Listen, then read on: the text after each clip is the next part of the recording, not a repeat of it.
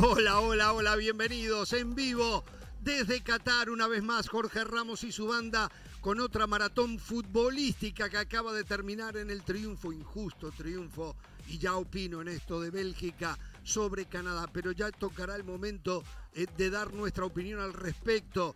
También lo que le pasó a Costa Rica, se comió siete con España y la noticia de la jornada, el bombazo de la jornada es el triunfo de la selección nipona sobre la teutona. Sí, Japón le ganó hoy a Alemania por 2 a 1 y es el segundo bombazo del Mundial después de lo que pasó con Arabia Saudita frente a Argentina.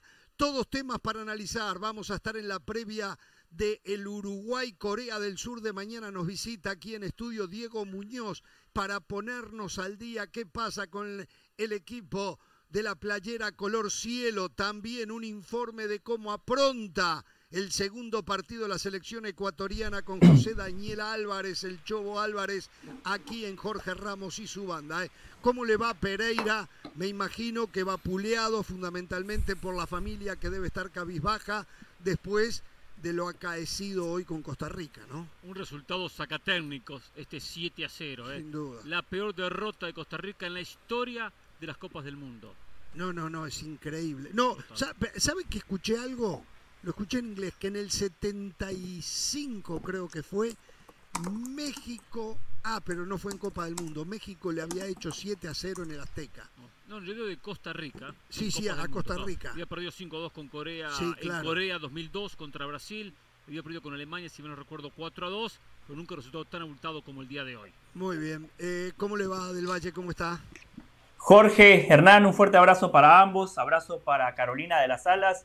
Hoy vimos a la peor selección hasta el momento de la Copa del Mundo de Qatar. Lo de Costa Rica fue vergonzoso, pero más vergonzoso fue lo que dijo su técnico después del partido. Más adelante lo quiero hablar. Un abrazo para todos. ¿Cómo le va, señora? ¿Cómo está usted? ¿Qué tal, Jorge? La verdad que con el olor a pavo ya desde muy temprano junto al televisor prendido viendo los partidos. Este, Mañana, que- Siempre con hambre, Mañana, Carolina. Mañana, es mañana, pero usted sabe, hay que irlo macerando, hay que irlo poniendo para quedar a tiempo todo. Pero, pero Jorge, Invite. bueno, eh, aparte, aparte del resultado, ya vamos a eso, aparte del resultado, se hizo viral la foto de Alemania, eh, el 11 con la boca tapada, ¿no? De alguna manera reclamándole a la FIFA que no le deje ser lo suficientemente eh, libre en cuanto a eh, petición de los derechos humanos, una FIFA que cada vez se ve más criticada porque hoy le dice a la selección mexicana que no puede gritar ciertas palabras, pero que bueno, una cosa es lo que aplica y otra También cosa es lo que hace. Le abrieron expediente a las dos. Así es. A Ecuador también le abrieron expediente. FIFA. A, a México y a Ecuador. Ah, muy bien, muy bien, muy bien. Y las malas noticias que siguen para Francia, Jorge, porque Lucas Hernández, que se había lesionado en el partido de ayer ante Australia, también se va del Mundial. Qué linda impresión me dejó Canadá. La verdad, eh, digo, nunca es bueno perder, pero cuando se pierde de la manera que perdió hoy Canadá, se pueden ir con la cabeza bien en alto. ¿eh? Dejaron absolutamente todo, Mm. desde la entrega, desde el deseo, desde el compromiso, pero también desde el fútbol. Con algunos errores puntuales, sí se estiraba el equipo, dejaba muchos espacios y entonces se exponía a las contras de la selección belga. Eh, pero cómo fue irrespetuosamente a buscar el partido frente a la entonada selección belga que muchos la dan inclusive entre una de las candidatas a ganar el mundial, realmente es para destacar.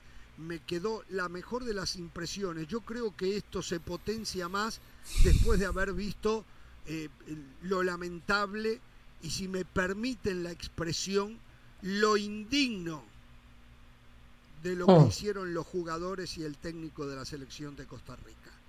Eh, cuando veo a Canadá con una postura diametralmente opuesta, sabiéndose menor que el rival también. Eh, eh, menos, eh, me parece bárbaro. Canadá tiene un nivel que ya es, es ese, el nivel es ese, no sé para qué le alcanzará, pero va a competir, no va a pasar vergüenza. Quiero después hablar, espero que tengamos tema, tiempo, porque una vez más, tengo que hablar del arbitraje, tengo que hablar del VAR, me habían vendido pescado podrido, yo no lo he comprado el pescado, una vez más, el penal que ataja Courtois hoy, Alfonso Davis, debió de repetirse. Courtois lo hizo de manera antirreglamentaria. Vamos a revisar lo que reza, lo que escribieron los gordos panzones del International Board que nunca entraron a una cancha. Vamos a escribir lo Pero que. La culpa, no porque tiene esto- los gordos panzones. ¿eh? la culpa la tiene el árbitro, el por Bueno, el está caso, bien, no los gordos pero panzones. eh, ellos escribieron un reglamento. No sé, no sé, no sé. ¿Qué alto lo veo, Pereira? ¿Está más alto? Estoy creciendo, Está sí, como- como, creciendo. eh, camino mucho, Sí, entonces subo sí. escalera, bajo escalera. Deme la receta, Hernán. Parece que estoy, estoy, de verdad estoy creciendo, no, no me he dado cuenta. Pero No me he bueno, dado eh, cuenta. eh, los escucho. Vamos a tener más tiempo porque ya va a venir Diego Muñoz. Sí, los sí. escucho más o menos eh, de lo que pasó con Canadá y, y algo más que quieran decir. Sí, no, lo de- me gustó, me gustó lo de Canadá. La verdad que es cierto, mereció el empate, tuvo cantidad de aproximaciones, muchos remates desviados, sin dudas, con más de 20 llegadas el conjunto canadiense. Pero aparte, 22. Fútbol, fútbol moderno, dinámico, con, eh, muy, muy frontal. Y después una cosa que siempre digo, si estoy perdiendo 1 a 0, vamos a jugarnos y, a- y arriesgar a Claro. empatarlo. Si no arriesgo con el 1 a 0, ¿cuándo? Con el 2 a 0. No recuerdo qué selección veía la autoridad que perdía 1 a 0, defendiendo, 2 a 0 defendiendo, 3 a 0 defendiendo y después salió a atacar. O sea, ¿qué, qué, qué va a hacerle remontar un 3 a 0? Imposible. Tomó la decisión correcta porque fue un equipo agresivo, por más que ya desde el arranque había mostrado algunas, algunas situaciones como el penal fallado, pero fue una muy buena imagen. Ojo, falta mucho, perdió, pero Marruecos y en Croacia, que lo ve bien temprano, eh, Canadá le va a competir, eh, le va a competir eh, y va a tener alguna opción de meterse en la próxima ronda. Eh. Alguna opción. Por supuesto, el rival directo va, va a terminar siendo Croacia, uno piensa. Que muy pobre lo de bien. Croacia, ¿eh? Muy sí, por eso digo, por eso digo, esta Canadá le puede complicar y sí, ganar a los dos. Después, después habrá que- habrá que ver. Jonathan Davis tiene que apuntar, tiene que afilar un poco más la puntería, no ese peso, esa definición. Ahora, después entraremos en este tema, pero qué bien que le hace a CONCACAF este crecimiento de Canadá. Sí, la, la mejor exhibición de una selección de CONCACAF hasta el momento la acaba de dar Canadá, que no mereció perder. Pero el fútbol no es de merecimientos. El primer tiempo de Canadá fue raro casi perfecto. él, ¿eh? Ahogaron a Bélgica. ¿Cómo? ¿Sabes que yo lo felicito, José, por esa frase, sabes que la había pensado, ¿eh? Pero, pero, ¿sabes qué? Me llama la atención que usted lo diga cuando perdió y Estados Unidos empató y México empató, ¿eh?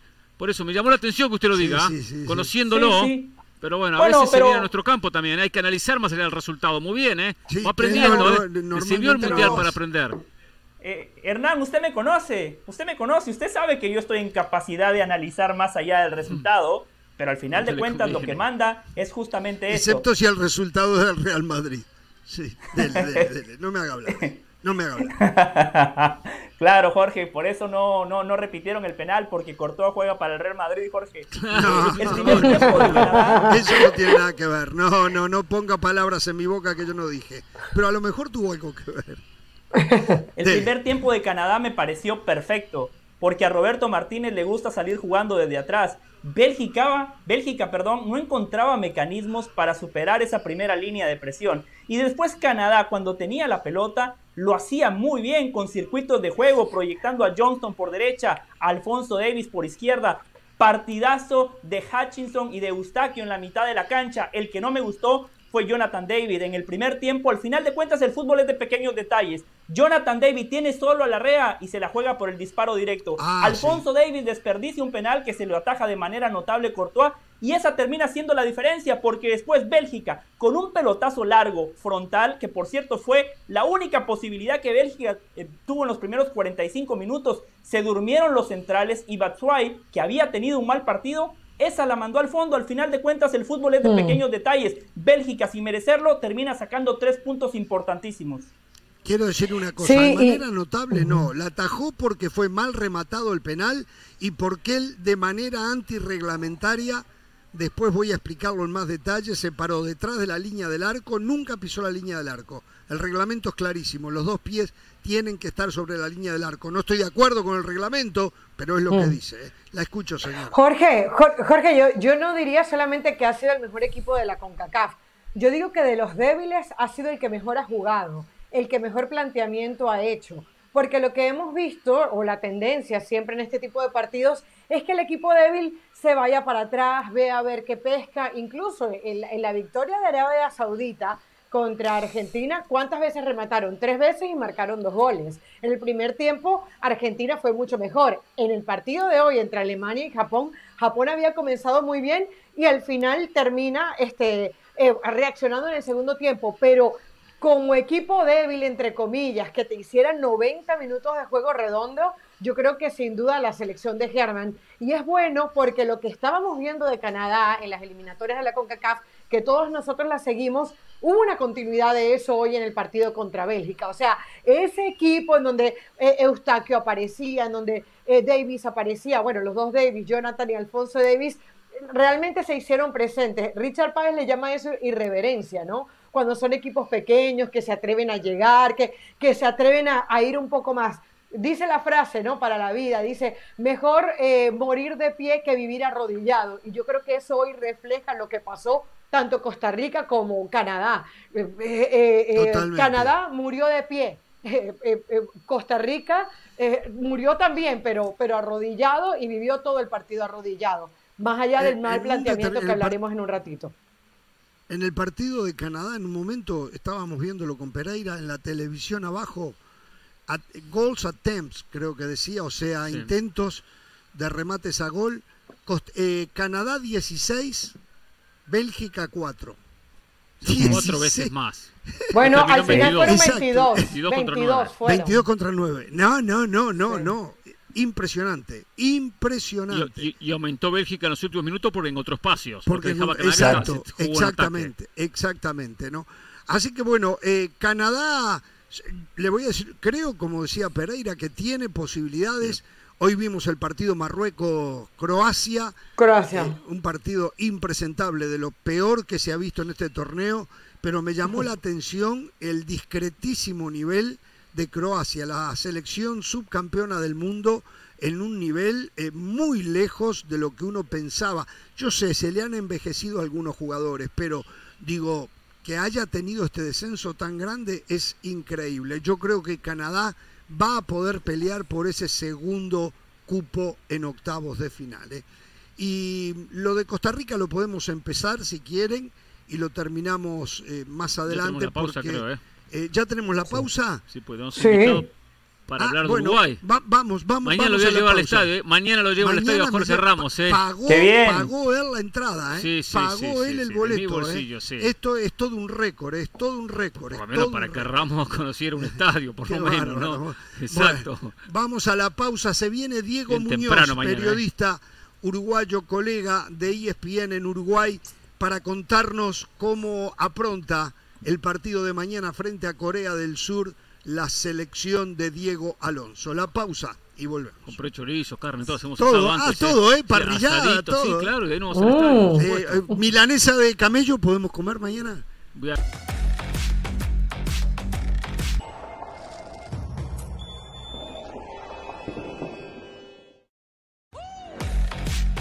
Seguimos en Jorge Ramos y su banda con esta cobertura especial desde Qatar y ahora vamos a ver qué opinan ustedes.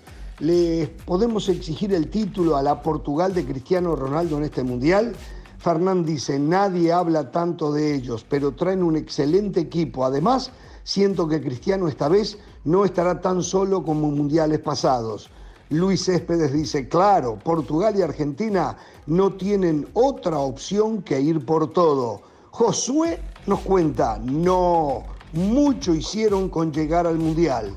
Y Kevin opina, para nada, Ronaldo ya no es el de antes, pero Portugal tiene un equipazo. Gracias, gracias por sus comentarios. ¿eh? Hacemos una breve pausa, pero no se muevan que ya venimos con más temas en la previa del Mundial de Qatar en esta edición de Jorge Ramos y su banda.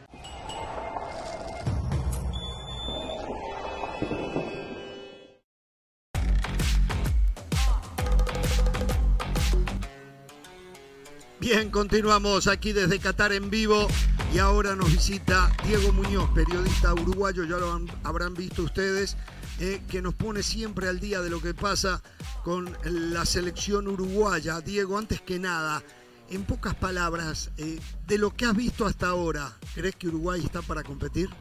Primero un gusto, un gusto estar acá. Creo que sí. Me parece que Uruguay tiene un plantel para competir. Eh, hay, hay un grupo de futbolistas que está ante su último baile, que son los cinco que van a jugar su cuarto mundial, pero que antes de irse tienen una misión por hacer. No crean que ni Godín, ni Suárez, ni Cavani, ni Muslera, ni Cáceres quieren estar en el mundial solo para figurar. Y después hay una generación que viene, que es la de Valverde, la de Bentancur, la de Darwin Núñez, que genera mucha expectativa. Hoy estuve con, con mil uruguayos en un banderazo y están todos ilusionados. Hay una ilusión muy grande. Hay mucha ilusión. hay de hacer un buen ilusión. mundial. Después se hablará de ser campeón. Sabes ¿no? que además el técnico puso el listón alto porque Sí. Alonso eh, fue quien dijo que quería competir por el mundial Sí. y los jugadores le siguieron eh, ese discurso y a partir de eso la gente se ilusiona. Claro, sí, es, es además hay un detalle que a mí me parece importante tener en cuenta que es eh, mi generación creció viendo Uruguay más afuera que adentro de los mundiales. Claro.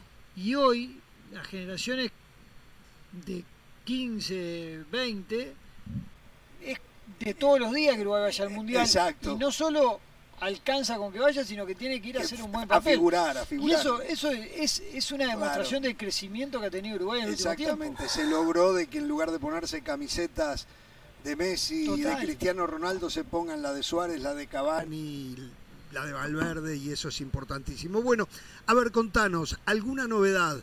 Eh, ¿Ha dejado escapar algo Diego Alonso en cuanto a la alineación de mañana? Creo que nueve están fijos, ¿no? Hay, Hay, hay dos dudas, ¿no? Las siete llaves Sí, las usó Alonso para cerrar el equipo. sí. Eh, no ha dado un indicio Nada, ni una pista. En los entrenamientos eh, no pudieron estar los, los directivos. ah, Eh, no, tampoco. No, no. Ha intentado que no se filtre nada. Ha generado eh, de alguna manera información muy contradictoria. Eh, eso es parte de la escuela Julio Sí, Rivas, sí, que es un claro, técnico uruguayo claro. que, que eso Sí, lo tenía aprendido, lo transmitió Alonso y Darío Rodríguez, que es su compañero, su ayudante técnico es igual. Entonces es entendible. Yo ayer decía en, en ESPN de Uruguay que es lo menos importante. Sí, que, no. que después cuando entre en la cancha rindan. Exacto, es lo eh, que no, importa. no nos tienen que considerar a nosotros. Pero sí es verdad que se ha hecho difícil de conseguir. ¿Los jugadores lo saben o no lo saben? Todavía no.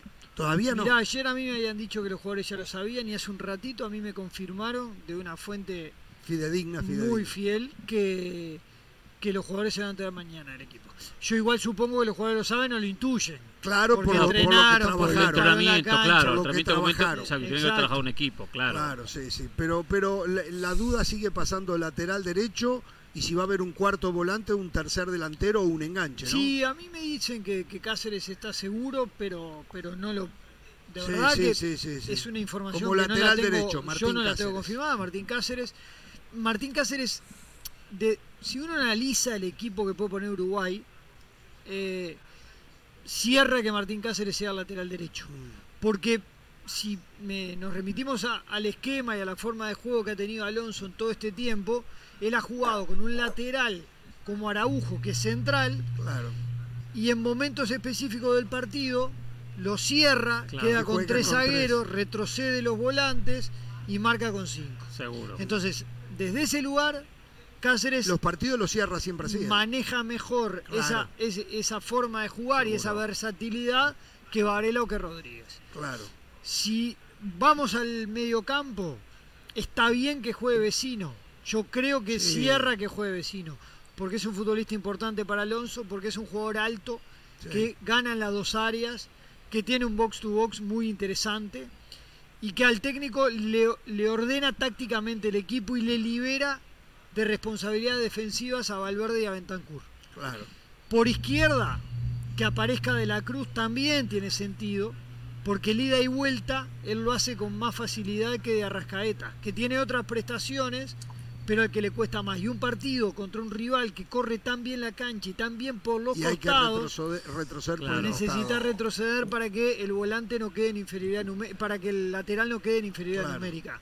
Entonces, desde ese lado, a mí el, el equipo me cierra tal cual la información que me llegó más o menos me lo indica, con Rochet, con Cáceres, Godín, José María Jiménez, Olivera, Bentancur y vecino por adentro, Valverde por derecha, De la Cruz por izquierda, Suárez y Darwin Núñez. O sea, con los dos puntas. Con dos Sí, puntas. Ahora, que- Darwin haciendo un trabajo un poco más de sacrificio. Totalmente, porque, porque en ese 4-4-2 seguramente haya momento del partido en el que el equipo forme un 4-2-3-1, Claro. que Vecino y Bentancur queden como más retrasados, Valverde por derecha, Nico. De la Cruz se corra hacia el medio Claro. y Darwin baje hacia la izquierda. claro. Entonces esa figura de 4-2-3-1 le da, por un lado, posibilidades al equipo de estar más protegido y por otro lado, la capacidad atlética y física de Darwin Núñez le asegura que te, te cierra la banda, pero le da para llegar al área. ¿Consideran que este, este momento los equipos asiáticos juega a favor de Uruguay? Y digo, primero, la mala actuación de Qatar y de, y de Irán en los primeros dos partidos. Y después la sorpresa de Arabia y la sorpresa de Japón. Se juega a favor de Uruguay como para alertar a, a la- a la Celeste que, así como sorprendió Japón, como sorprendió Arabia, puede existir algún factor sorpresa en Corea. Ayer eh, Torreira en conferencia de prensa decía, nosotros no, no nos confiamos nunca.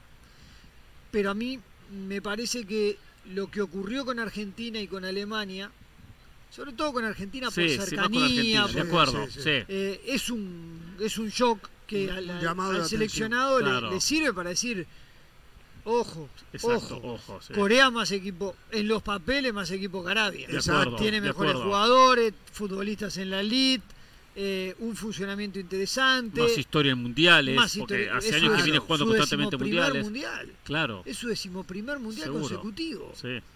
Viene de ganar la Eh, Alemania en el mundial pasado. Por supuesto. Entonces, eso te, te muestra que tiene un camino andado. Eh, a Uruguay le cuestan mucho los debuts, mucho. mucho. Históricamente. Sí. Históricamente, históricamente.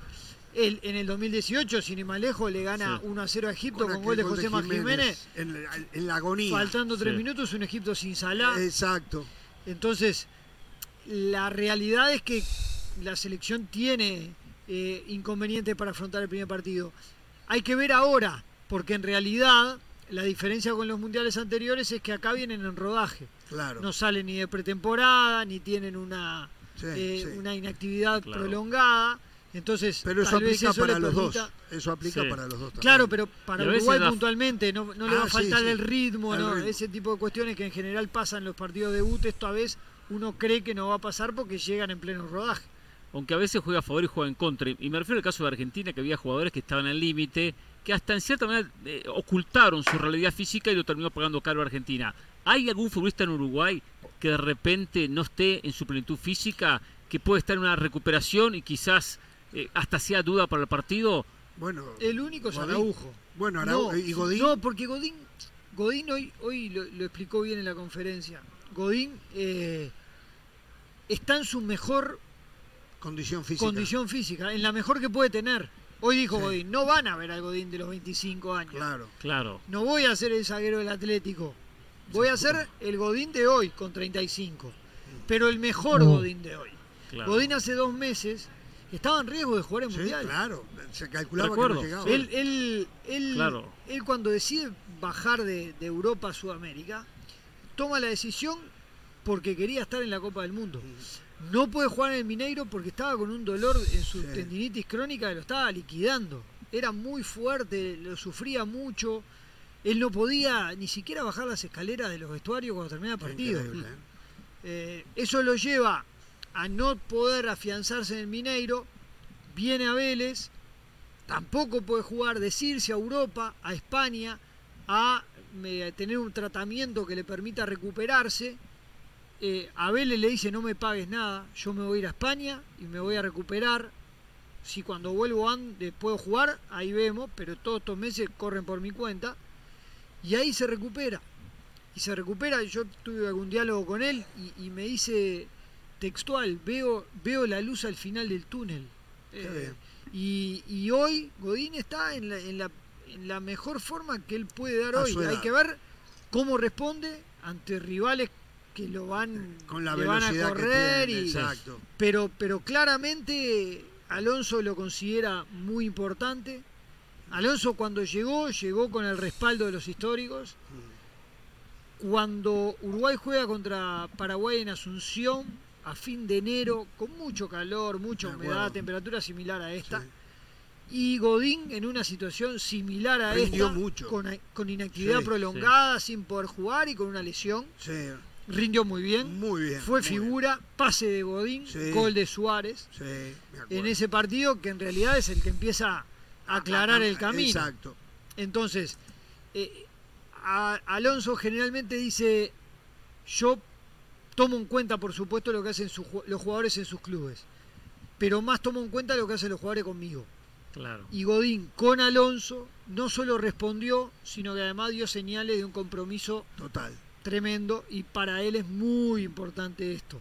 Godín hoy eh, está, fue uno de los primeros en llegar al complejo celeste, trabajó durante los primeros días de noviembre en el complejo, solo, poniéndose a punto y eso Alonso lo está visualizando como algo que le permite ponerlo como titular y darle el capitanato. Y, y Eddie Cavani también, totalmente recuperado del problema en el tobillo. Cavani ¿no? está bien, Cavani va a ser alternativa por decisión técnica, Sí. pero Cavani siempre iba a llegar, Sí, sí. siempre iba a llegar, tenía un dolor en el tobillo muy recurrente, muy molesto, lo sacó del partido contra Elche después de hacer dos goles en Sí, me Valencia, acuerdo. lo sacó a los 20 del partido con Barcelona, lo dejó afuera de los últimos dos partidos con, eh, en España con el Valencia.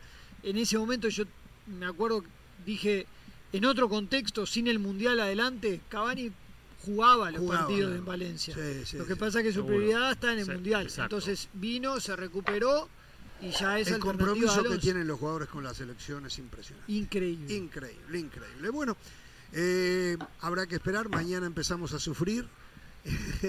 Eh, para Uruguay, si no es con sufrimiento, no sirve. No. eh, y, y bueno, tendrá que ser así. Uruguay se complica mucho Mirá, con este tipo de rivales. Hay, eh. hay hace, hace algunas horas en el banderazo estrenaron una canción los, los uruguayos que es Nunca favorito, siempre desde atrás. Es un poco la canción Es también del de- Pitufo Lombardo. De, Pitufo Lombardo. Eh, Nun- nunca, nunca favorito, siempre desde, siempre desde atrás. Y eso es verdad. Eso es algo que. Uruguay eh, lo, lo Eh, tiene, lo está tiene incorporado, ya. incorporado. Y, y sabe mejor después cuando se da, ¿no?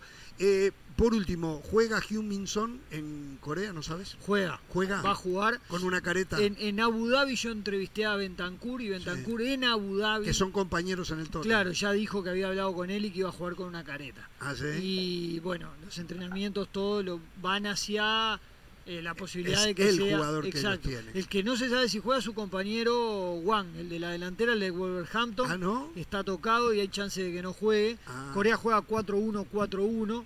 eh, y, y son, es claramente la referencia ofensiva. sí, sí, eh, por tanto, más allá de que juegue Wang o no juegue sí, el que le pongan al lado se la tiene que dar a Se la Son. tiene que Ya dar está. a Son, olvídate.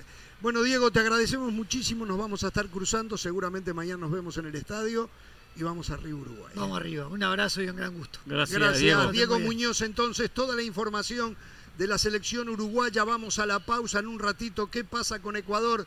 En su apronte nos lo va a contar José Daniel Álvarez. Y vamos a hablar también de lo que pasó hoy con Costa Rica, cómo está México después del empate de ayer. Tenemos mucho para ustedes. Volvemos.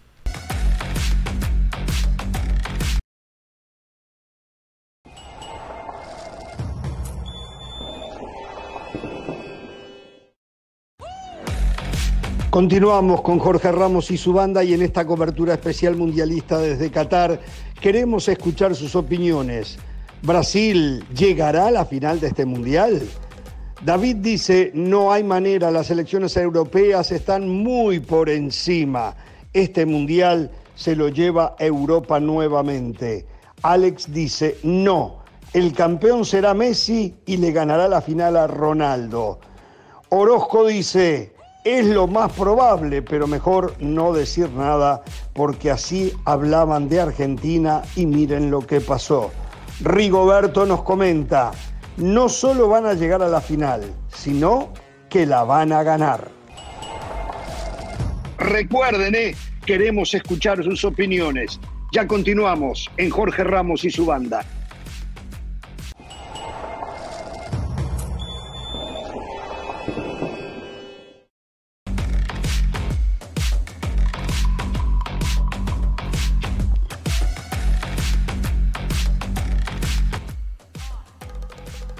Mañana también juega Brasil, atención con esto, ¿eh? En un ratito a ver si tenemos algunas novedades de Brasil. Lamentablemente Gustavo Hoffman hoy no podía estar con nosotros, pero vamos a ver, los compañeros nos vamos a poner al día cómo está la selección. No quiso, quiso soltar nada, ¿eh? Alineación y dijo, no la voy a dar, no voy a decir nada que ayude al rival. O sea, está cerradito no solamente Diego Alonso, sino Tite. La gran duda es si va a ir Paquetá o va a ir Vinicius. Y, eh, es lo mismo que si ya habíamos hablado. y si entra Fredo no. O sea, sí, exactamente lo mismo. Y sobre todo porque Serbia se ve como un equipo difícil. Sí, sí, sí. Entonces va Paquetá. Conociendo a Tite va Paquetá. Seguramente, yo también creo. Seguramente. Yo también creo. Juega frente a Serbia, no sé cuál es el nivel de Serbia. Yo qué sé, a mí me habían hablado Serbia- maravillas de Dinamarca, lo vi, no, Sí, hay que esperar. Decepcionó de Dinamarca.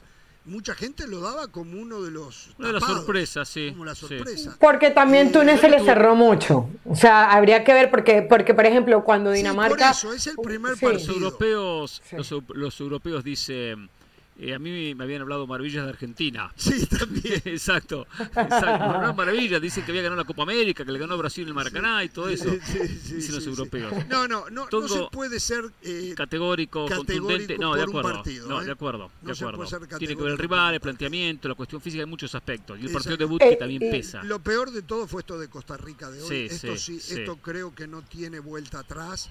¿Quiere Eh, meterse en el tema? Después le voy a dar algo de Corea. ¿eh? Sí. Yo no voy a traer la clase táctica, aunque En la un rato, preparé. más tarde, con pero Uruguay-Corea. no, no voy a traer la clase táctica. La, la tengo preparada, pero no, no la voy a mostrar porque sé que hay muchos temas. Pero sí le voy a marcar unos puntos importantes que tengo de Corea, a favor y en contra. para que tome note. Mañana en el estadio lo vemos. Bueno, perfecto. me gusta Eh, hablar antes, a mí yo- me gusta hablar antes. Pero Jorge, solamente me para completarle la idea de Serbia, para terminar la idea de Serbia. Sí. Sí. Adelante, fíjese las opciones que tiene Mitrovic, Jovic, Tadic, Blajovic, que la está rompiendo en la, en la Juventus. Es un equipo que viene de subir en la Nations League de la B a la A, bien imparable. Eh, que se clasificó primero, recordemos que no gana contra Portugal, toda la polémica, pero gana su grupo y termina pasando. O sea, sí hay buenas sensaciones con respecto al equipo serbio. Bueno, vamos a ver si lo pone, lo complica a la selección brasileña. Eh, sigo pensando eh, que Brasil va a ser eh, el gran candidato, aunque la verdad, lo que vi ayer, más allá de que el rival fue Australia de Francia, me encantó. Sigo pensando que ha sido la mejor selección hasta el momento Francia por encima de lo que vimos hoy de España, ¿eh? porque Y por encima de Inglaterra. y por encima Inglaterra. Porque hoy lo de España, yo he hablado acá, he dicho, me encanta cómo juega España, que pienso que no le va a alcanzar para campeonar, porque eh, la verdad eh, le faltan jugadores de peso individual, llegado el momento cuando tenga que enfrentar a las selecciones de la primerísima línea.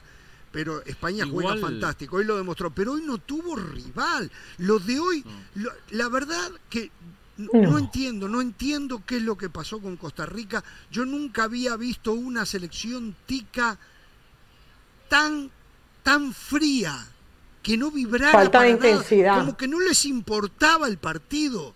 Era una cosa, los miraban a los españoles, le daban dos metros, no hacían un poquito de presión. No, no, no, no, no, no, no, no, no. Bueno, acá, acá, ¿Eh? acá Ramos, aunque usted, yo sé que no está de acuerdo, porque ya lo discutimos durante media hora Sí. en el camino que también hizo calentar.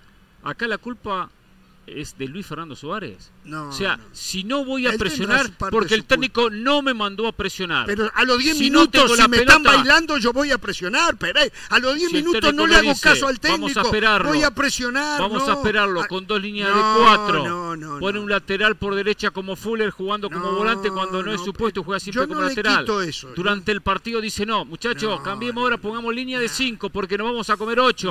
Y pone línea de cinco en el medio del partido. Se está mandando eh, eh, No, eh, no. mensaje de temores. Pero yo le voy a decir una cosa de Costa Rica. Mm. Cuando Costa Rica jugó la eliminatoria, donde Navas fue figura y Mm. Navas lo metió en la Copa del Mundo con muchos partidos donde sacó pelotas de gol. Costa Rica tenía la pelota en la última línea, metía el pelotazo largo para un delantero, para un delantero y medio, Sí. así atacaba. Lo cual no se puede llegar. Yo entiendo que hay que utilizar la pelota larga, pero llegar con 3-4 jugadores como mínimo. Claro. Bueno, hoy hacía lo mismo. O sea, que esa es la fórmula, muchachos. A ver, si- a ver si con tres la agarra adelante y le mete un pelotazo No, de no, 50 estoy- metros. eh, yo estoy de no acuerdo. tiene idea como equipo. Aquí el responsable es Luis Fernando Suárez que no le dio un pero orden. ¿sabe una cosa, no, no Pereira? no- no le metió el chip del mundial.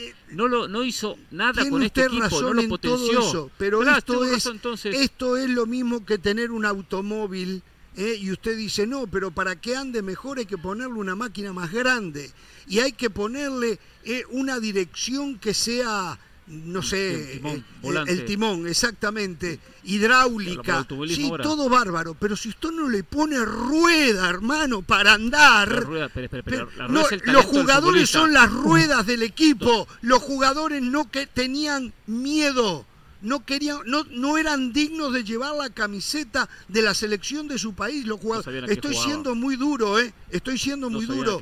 Estoy siendo muy duro y les ofrezco disculpas si es que es así. Pero los jugadores hoy no querían jugar, no, no, no sabían.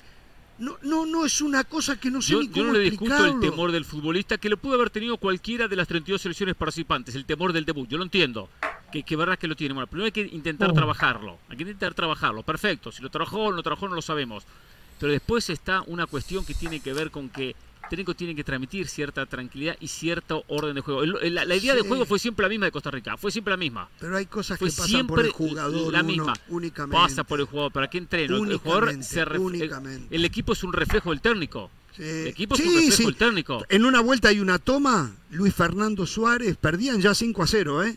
No sé si lo vieron los compañeros. Sí. cuando usted estaba, no estaba en el estadio. Se reía. sí.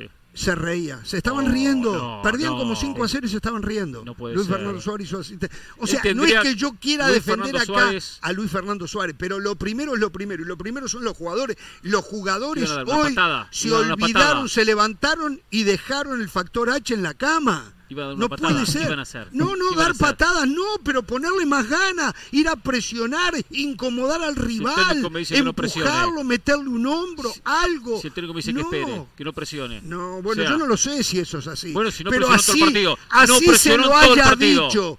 A los 30 minutos y perdiendo 3 a 0, yo al técnico le digo, si no te gusta, sacame, pero yo esta camiseta la voy a sudar, esta la voy a transpirar, acá voy a dejar la sangre y no hacer lo que hicieron, no hacer lo que hicieron. Me disculpan, pero hoy sí que no me quedo con que tácticamente y estratégica, que es verdad, claro, claro. que es verdad.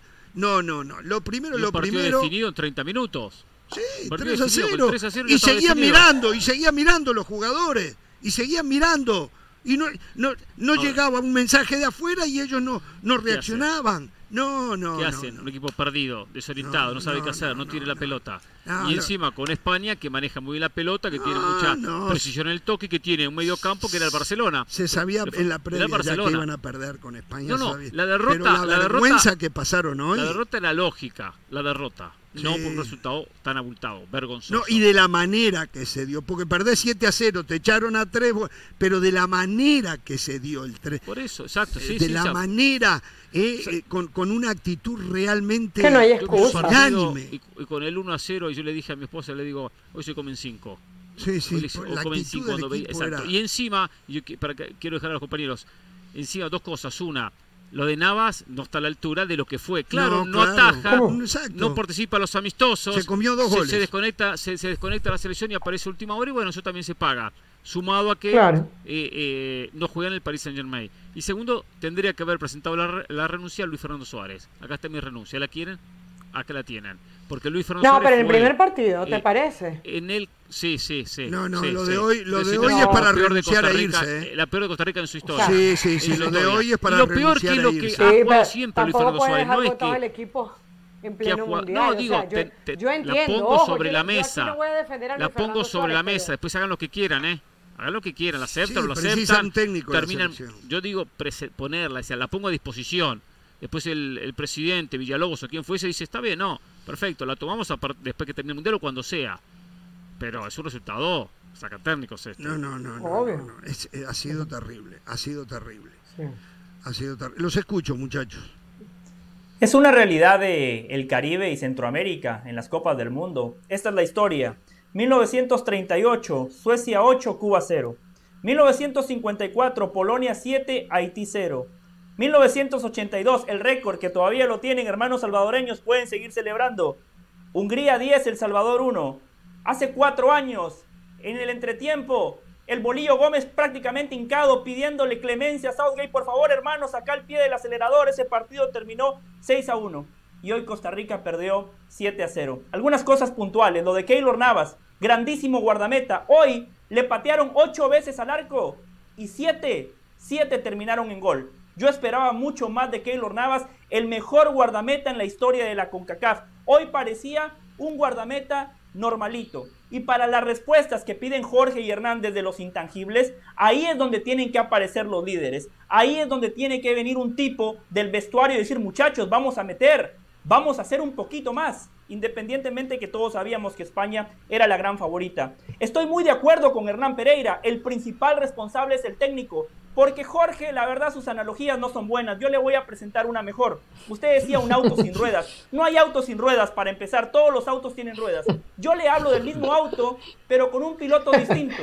Hoy el que sigue ganando crédito es el señor Jorge Luis Pinto, porque con un equipo similar, ante rivales de jerarquía similar a la de España, tuvo una Copa del Mundo histórica. y para finalizar, Jorge Hernán Caro. Yo pensé que estaría diciendo Jorge Luis Pinto, que no lo querían porque era muy osco, muy rudo con los jugadores. Es que no hay otro tipo de técnico que no sea un Jorge Luis Hoy a Pinto no le metían siete goles. Hoy a Pinto no le metían siete goles. Estoy segurísimo. No, no. es cierto lo que dice Jorge.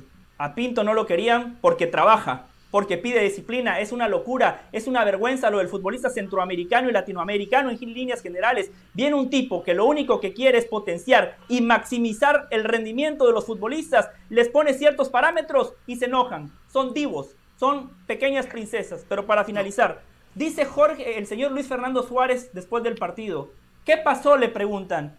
Y dice, y la diferencia fue la formación técnica. Nosotros controlábamos la pelota y nos rebotaba, no dábamos tres pases seguidos. No, no, no, Luis Fernando Suárez. Las diferencias de la formación ya las sabíamos antes de que arrancara el partido, antes de que se llevara a cabo el sorteo. El trabajo del técnico es presentar una táctica, una estrategia para minimizar esa brecha, para minimizar esa distancia. El trabajo del técnico es convencer al futbolista de que esta noche, en este partido, puedes ganar, aunque no seas favorito. El trabajo del técnico es que el futbolista, cuando arranque a rodar la pelota, juegue con el, cuchillo entre los dientes. Y hoy Pero si no tienen el fuego sagrado los jugadores, no hay nada que se pueda hacer del Valle. Si el jugador, el ADN del jugador no lo tiene, no hay nada. Es como ayer, ayer, ayer se hablaba acá. Usted siempre está jodiendo con que Messi no es líder y usted le pide y Pereira le decía no le pidan más porque no lo tiene. Y cuando no los tiene, no los tiene. Y no hay técnico que lo pueda arreglar eso. Bueno, Jorge, pero es que no, habíamos visto un planteamiento defensivo de Costa Rica Rica tan malo como el que vimos hoy. Ayer en la previa, no, pero a nivel individual, usted, a ver, el, gol, eh, el primer gol de Olmo, ¿usted vieron cómo Duarte lo deja dar vuelta? Eso es culpa del técnico, me dicen ustedes. A ver, todos esperábamos que Costa Rica se metiera atrás, como lo ha hecho históricamente en los mundiales, que le cerrara las rendijas a España y que España, por su falta de gol, no encontrara los espacios. Pero es que Costa Rica defensivamente planteó un partido malísimo, dio los espacios a España para que jugaran a placer, no defendieron bien, Keylor Navas estaba mal. Entonces, a partir de ahí, yo sí culpo a Luis Fernando Suárez. Luis Fernando Suárez hoy plantea un, partido pésimo y no solamente lo plantea mal, sino que nunca tuvo esa voz de manda para decir a los jugadores, vayan, presionen, quiten la pelota. Para eso el, entrenador está en Yo no creo en, eso. ¿Usted cree que para que vayan a presionar al final tiene que ser el técnico que les tiene que decir? Por favor, Pereira, yo he jugado al fútbol. Por favor, si me están bailando, yo voy a buscarlo, a empujarlo, aunque sea el rival. De, parte mía. O sea, el jugador solamente...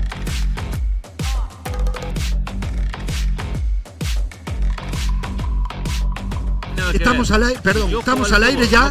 tiene que ver? ¿Qué tiene que ver que yo no No, no, no, no. Pero que, pero, ¿Qué tiene que ver Sí, tiene que ver, aunque usted sea malo jugando al fútbol, si el rival está bailando, Usted le va a pegar una patada. Sí, me expulsa. Sí, y bueno, me expulsa y me no. pierdo el resto del mundial. Algo tiene que hacer, por Dios, mundial. algo tiene. O sea, no, o sea, la gran usted- uruguaya. por Pegamos, eso, pegamos, por eso, por eso es la pegamos. cultura, siempre la cultura. El técnico es el culpable de todo y el técnico se. No, no, no. Vamos- dígale usted a Ruggeri, dígale, a dígale- eh, me estoy calentando. Dígale Vamos usted a. Ruggeri, mire, que venga el técnico y le diga, Pues claro que vos esperalo, eh, esperalo, no salgas a buscarlo, eh.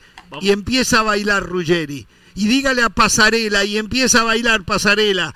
¿Usted se cree que se van a quedar como se quedó Duarte y Miller hoy ahí atrás? Rica, Por Dios, Argentina con Costa Rica. por Nadie Dios, pretendía por que Dios, Costa Rica por ganara el Dios. partido. Era muy difícil No, ganar. yo no muy digo eso. Muy complicado. Yo no digo eso. Los si lo perdía, jugadores. bueno, lo perdía, pero no perderlo de esta el manera. jugador es la materia prima, es lo Eso- principal. Eso lo sé, eso lo sé, eso está Es claro. lo principal y hoy los jugadores de. Costa Rica no fueron dignos de llevar la camiseta de la selección nacional de Costa Rica.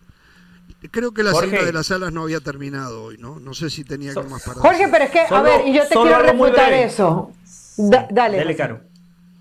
No, dele. Ok, ok, no, este, aquí el, aquí el técnico es fundamental, Jorge, porque cuando tú te vas a, a- a enfrentar desde la inferioridad, cuando tú sabes que España es muy superior a ti, por más, por más que obviamente hay un amor propio que luego tiene que aparecer de los jugadores, yo estoy esperando a mi guía, yo estoy esperando el que me trajo hasta aquí, yo estoy confiando en el hombre que me devolvió la autoestima porque Claro. Costa Rica no era favorito. Yo pensaba, ¿qué dirán los panameños en este momento que los vimos jugar un mejor fútbol del que hoy tuvo Costa Rica? Sí, ellos se comieron seis Entonces- contra Inglaterra, no tienen derecho de hablar. No, pero estoy hablando del Panamá del, del catalán, no el, no el Panamá del Bolillo Gómez. Y fueron al mundial por un gol fantasma, Caro, y- los panameños y- que se callen, y ya los leí en redes eh, sociales, no los cite. Eran, eran cuatro años después, era otra Panamá, pero independientemente, Jorge, ¿tú crees que hoy Canadá y sus jugadores, David, Eustaquio y todos los que sabemos, eh, no recibieron instrucciones muy claras de Herman? Herman es el, el artífice de que Pero Canadá un juegue así. ya Eh, eh, eh, Era Fernando tan avasallante lo del rival que llega un momento que tienes que tomar iniciativas eh, o prefieres morirte como murieron con las botas puestas. Llega un momento Está que el jugador Jorge. tiene que tener personalidad para decir Está lo que este señor me está indicando Sobre no eso le sirve quiero decir y algo. yo voy a tomar al toro por los cuernos. No se vio nunca un jugador de Costa Rica, incluido Keylor Navas, que tuviera la rebeldía y la reserva anímica para buscar desde aquello que va más allá del fútbol. Pero tú sabes que en las goleadas esa el jugador vergüenza se que pasando. Tú sabes que después que vas perdiendo 5-0, muchas veces no se encuentran las respuestas anímicas porque así lo dice la historia de las grandes goleadas. Lo decía Pereira hace un ratico. ¿Qué reacción tuvo Argentina? Iba perdiendo 2 a 1, no fue que lo iban goleando. ¿Y qué reacción anímica tuvo Argentina? Evidentemente no lo golearon porque no era España el, el jugador que el equipo que tenía enfrente pero a ver luego que eh, y, y- qué pasa con ese eh, famoso jarabe de lengua que te tienen que dar en el, en el, en el camerino. A mí me parece que si tú vas a plantear un partido defensivo tienes que tener tus argumentos muy claros. Luego puedes tener errores defensivos, puede ser que Duarte no meta bien el pie, que Calvo se equivoque en un cabezazo, pero lo que no puedes es regalarte como regalaste el partido el No. día de hoy. Me parece Jorge. muy facilista lo de ustedes. El técnico. A ver, yo digo esto. Le traemos a Mourinho, a estos jugadores, y se lo ponemos de técnico. ¿Cambia la cosa? No Sí, podía- siete Con no esa come. actitud de los Pierde, no jugadores. Con esa actitud de los jugadores, si no se cambia esa actitud, esa postura y el deseo de defender la playera, la camiseta de Eso verdad, no importa el técnico que usted ponga, no importa. Lo de hoy Jorge. fue espantoso. Jorge, eh, sobre lo que usted propone, ¿no? Que el futbolista dentro de la cancha tiene que cambiar y buscar un revulsivo. No es que usted no tenga razón, usted tiene razón, pero el contexto Eso no está en importa. duda. Por ejemplo, yo que tengo memoria de elefante, les voy a recordar un entrevistado que tuvimos en nuestros viejos estudios de Coral Gables, donde éramos muy felices y no lo sabíamos. José Luis Chilaver nos visitó una tarde cuando nos presumía en la pausa sus relojes y hablábamos de fútbol. Nos decía, en 1998 nos estaban pasando por encima, no recuerdo el rival. Y César Maldini les decía, muchachos, eh, mantengamos la línea defensiva. Y Chilaver agarró a los, a, a los referentes y les dijo, Claro. no muchachos, No vamos a jugar con línea de cuatro, vamos a jugar con línea de tres y dos carrileros. Vos te vas a parar aquí, perfecto. Por eso digo, no es que lo que usted diga no tenga razón, lo que pasa es que Costa Rica no tiene un José Luis Chilaver, el referente de Bueno, Costa ah, Rica. más responsable es Keylor Navas entonces, con la experiencia que tiene. Para que- terminar, No para está el terminar. arquero. Sí, termina José, perdón. Sí, Hernán, lo que pasa es que el referente de Costa Rica, Hernán, él decide en qué partidos jugar y en qué Claro. partidos no. El referente de Costa Rica constantemente le da la espalda a su patria, a su selección y a sus compañeros. El referente de Costa Rica, debajo de los tres porces, es buenísimo, pero de líder tiene cero. Sí, Hernán. Exacto, eh, totalmente de acuerdo. Eh, no puedo pedirle a Costa Rica lo que nunca ha tenido, lo que históricamente no ha tenido. Ese es el tema. Lo que históricamente nunca tuvo, esos líderes, esa personalidad. Y Navas mostró muchas veces no el compromiso que tendrá que haber mostrado con la selección. No lo mostró. No, no, es, es- No lo es mostró. increíble. Es increíble. un Yo lo he amistoso hace defendido poco. como portero, pero no, no, como verdad- portero de los mejores del mundo. Sí, sí, sí, pero, pero un hombre que llega a Copa Oro y no va. Él es Llega muy responsable, y no muy va. responsable de esto también. Y no le quito responsabilidad a Luis Fernando Suárez, es más, se tendría que ir. Pero acá lo primero son los que están en la cancha. Eh, eh, no, no, no hay perdón, no hay perdón, no hay perdón para la actitud timorata que tuvieron hoy. Yo, la verdad, sentía vergüenza ajena de verlos deambular por la. y como que Sí. no les importaba. Como, yo sé que eran superados, pero hay, en, en el ser humano hay una rebeldía. Hay, ¿Cuántas veces hemos esa- escuchado, y en mi país me lo dicen los jugadores, la entrega no se negocia? La Claro. entrega no, no, no importa el técnico No, de entiendo, no, turno. claro que la entrega no la se negocia. entrega no se negocia, sea Y quien por eso sea el Uruguay está donde está. Hoy no hubo entrega de los jugadores, no la hubo, muchachos. No la hubo, no la hubo. Bueno. Solo eh, un comentario final, Jorge, para que vea sí. que yo tengo memoria, que yo tengo memoria. Usted dijo aquí en este programa, y lo felicito, usted dijo, España es la selección que mejor tiene asimilada su idea de juego. Y hoy eso quedó de manifiesto, porque Sí, más allá del rival, hay que felicitar a España, porque esta Copa del Mundo nos ha enseñado que hay potencias que ya han tropezado, como Argentina, como Alemania. ¿Qué decíamos? España no tiene gol. Hoy marcó siete goles. Gaby, el Sí. más joven español en jugar en una Copa del Mundo, jugó totalmente desinhibido. Esos son con- datos. Con, con- con mucha personalidad. El partido de Gaby fue fantástico. ¿sabe lo que o sea, pasa? hay que felicitar a España por lo bien que hicieron las cosas. Yo a España lo felicito por su postura de fútbol, José, pero yo no puedo. Es más, yo no creo que eh, Luis Enrique haya sacado absolutas conclusiones del partido de hoy. Hoy, o No sea, puede hacerlo. una práctica para España es más exigente de lo que hoy fue el partido. Se- pero, pero, pero, en mi país decimos, España chiviaba en la cancha, jugaba, estaba, estaba, estaba, era una fiesta, o sea, no tenía rival, ¿no? O sea, era, e- es más exigente una práctica que lo que hoy fue Costa Rica. Yo la verdad pocas veces en mi vida he visto lo que vi hoy. He visto equipos goleados 7 a 0 a Brasil en el mundial de, en su mundial, lo de Brasil. Pero, pero no se compara con la actitud pusilánime que hoy tuvieron los jugadores. Eh, perdieron por malos, pero no por falta de entrega. Hoy perdieron, no, serán muy por, buenos. por ejemplo, pero Luis perdieron Enrique hoy por no puede falta de entrega. defensa, ¿no? Luis Enrique, por ejemplo, no puede ver cómo está su defensa. Nunca fue exigida. Sabe que no, Nunca no hubo escucho bien a un Caro. Vamos a tener los- que los hacer tres una años. pausa, muchachos. Eh, yo estoy teniendo problemas Sí, para sí. escuchar a Carolina. Este, bueno, quiero hablar de lo que pasó. No lo voy a dejar pasar por alto, eh, porque me he puesto firme con este tema. Lo que pasó en el penal que le atajó Courtois a Alfonso Davis. Una vez más, una vez más, el arbitraje y el VAR no haciendo su trabajo. Porque quiero leerles lo que dice el reglamento de la International Board. No el que ponen en un periódico o algo. No, no, no. La International Board. Lo de hoy fue una vergüenza. Y yo no vi la repetición de la atajada de Ochoa a Lewandowski. Me dicen que también Ochoa lo hizo de manera antirreglamentaria. No lo puedo afirmar. No vi la repetición, no me detuve en ella.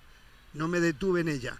Entonces, no sé si ustedes se acuerdan cómo fue la jugada, pero sí hoy lo de Courtois fue de manera antirreglamentaria y tendría que haber sido repetido. Vamos a ir a la pausa y lo, y y leemos el reglamento.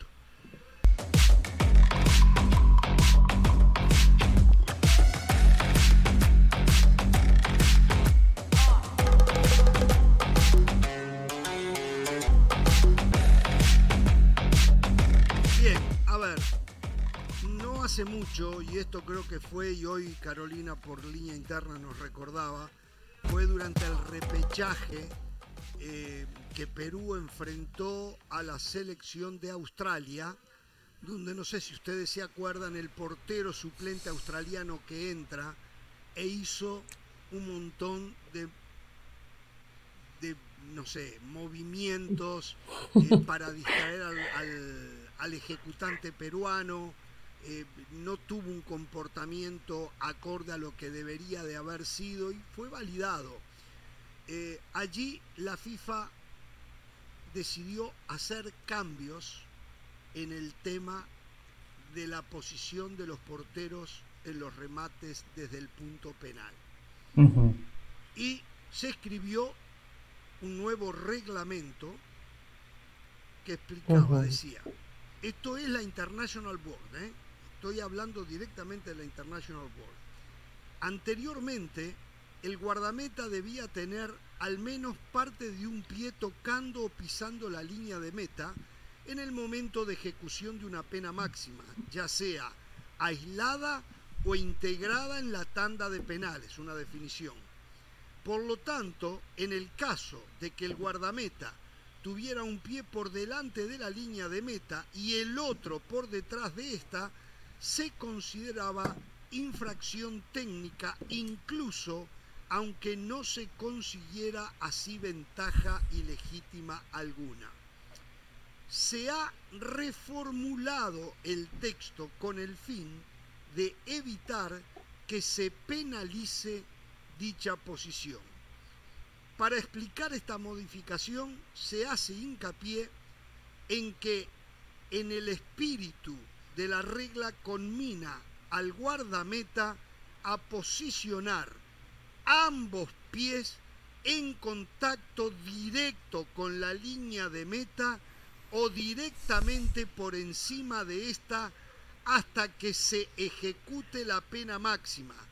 Dicho de otro modo, el guardameta no podrá situarse ni por delante ni por detrás de la línea de meta. Hoy en la repetición quedó clarísimo, clarísimo, que Courtois tenía sus dos pies detrás de la línea de meta. En el Oh. momento del impacto, es más, tendría que ver si es mismo el momento o un poquito antes, Courtois adelanta su pie izquierdo y lo posiciona por delante de la línea de meta y se lanza para tapar el remate de Alfonso Davis. Courtois, ninguno de sus dos pies nunca estuvieron por encima de la línea de meta. Ese penal tuvo que haberse repetido. No porque lo digo yo, estoy leyendo el reglamento que escribieron los gordos panzones. ¿eh? Esto está clarísimo. La producción nos acaba de hacer llegar Sí. lo de ayer de Memo Ochoa frente a Lewandowski. Aunque es diferente, es igual. Memo Ochoa tampoco tiene los dos pies sobre la línea. Memo Ochoa tiene el pie derecho sobre la línea y el pie izquierdo por delante de la línea. Usted lo vio. José, también, si quiere describirlo. Sí, sí, sí, no. Usted lo ha descrito de manera perfecta. también, ¿eh? ¿Perdón? Usted lo ha descrito de manera perfecta, Jorge, al momento del disparo de Lewandowski. El pie izquierdo de Guillermo Ochoa está por delante de la línea de gol. Exacto, tenía que haber sido repetido. Entonces, acá es, ¿para qué escriben reglamentos? ¿Para qué? No, espere, espere, espere. No se la agarre con los que escriben reglamentos. Hay que agarrársela con los que no. No, está bien. En cla- este caso, el y el árbitro, los que no sancionan lo que tienen que sancionar. el, el reglamento, el, la- El- el árbitro y la gente del bar. Por eso es lo que dije, el árbitro y la gente del VAR. Exacto. No quienes escriben el reglamento. El reglamento tiene que estar escrito. Pues No, usted sí, dice, sí, usted sí. ¿para qué escriben el reglamento? No, está bien, pero ¿para No qué creo, lo pues. escriben si después toda esta gente no le hace caso? Eso es lo que quiero decir. Está bien. Si la gente después no le hace caso, o sea, la gente Sí. habló del bar y, y del Yo árbitro. justo estaba recién revisando la jugada porque no, no había advertido eso, pero verdad, Courtois está con los dos pies detrás de la línea. Está, exacto. Está con los dos pies. Sí. Conste que después del lanzamiento ellos pueden moverse. Ahora- de, de que le pegue ahora- la pelota. Puede, sinceramente, sinceramente, ¿a ustedes les parece que, que- que saca ventaja? O sea, lo- No impa- ya a ver, a ver, a ver, a ver, a ver. Ese es otro tema, Caro. Ese es otro. A ver, si usted me O sea, dice, porque es que me yo no estoy de acuerdo con la redacción. Permítame, usted me hizo una pregunta. Usted me hizo una pregunta. Yo no estoy de acuerdo con la redacción del reglamento. No estoy de acuerdo. Ah, bueno. Yo no, bien. para mí no nos saca ventaja. Eh, no le dan ninguna posibilidad de defensa al arquero. Pero es el reglamento. Es lo que dice el reglamento. Hay que cambiar el reglamento entonces. Acá no voy Clara- a discutir si esa- eh, eh, o sea, lo que yo pido con la posición adelantada por una uña, y lo dije ayer, bien, se lo anularon a Argentina. A ver, Sí. a ver, a ver. perfecto. Entonces, Pero hay que cambiar el reglamento. No podés Entonces- decirme que por una uña tenés posición eh, estás A en ver, posición adelantada. Pero Carol iba a hablar. Sí, Carol. No, yo lo que creo es que claramente la gente de la IFAP está, está haciendo lo que le da la gana y está cambiando el reglamento y echándolo para atrás, para adelante, Sí, por cualquier cualquier cosa. Es decir, teni- tuvieron a este portero saltarín. Ah, bueno, vamos a cambiar el reglamento. No piensen un poquito.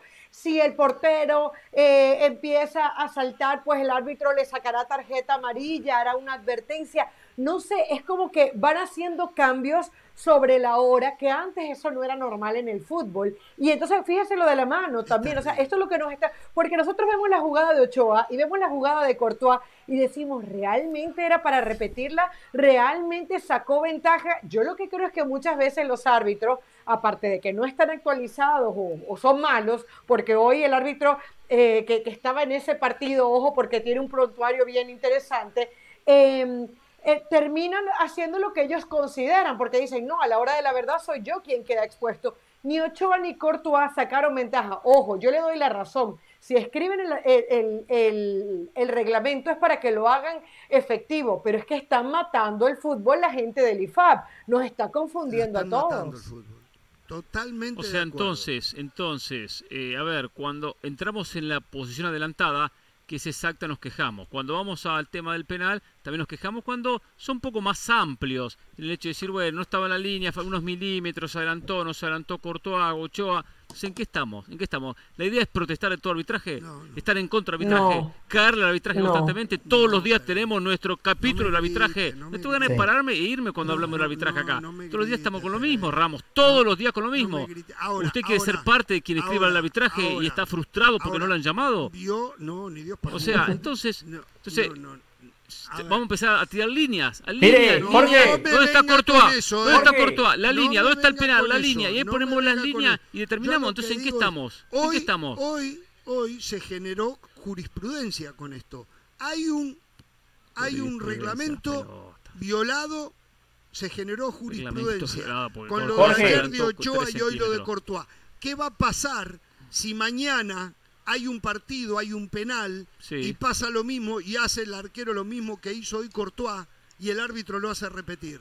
Un escándalo. No, bueno, Un tomó escándalo. la decisión correcta. Ah, ah, ah, tomó la decisión correcta, pero todo el mundo va a decir, ¿por qué? Miremos lo que hizo Courtois. Pero esto es como el tema de los agarrones en A el ver, área. ¿usted Los qué, agarrones se dice, sancionan. ¿usted qué dice? Que el reglamento está ahí para estar, No, pero no. que no hay que el reglamento ajustarse. está. no hay que, que, no hay que ser, no hay que ser tan categórico hay cuando que no ser se saca reglamentarista. cuando se saca una ventaja tan amplia, sí hay, hay que sancionar. Si el arquero groseramente se adelanta, Pero muchacho, ¿y usted de va de nuevo, cree? va de ¿Y nuevo. Jorge. No es adelantar, Cuando- se puso atrás groseramente y el reglamento dice que no puede ponerse.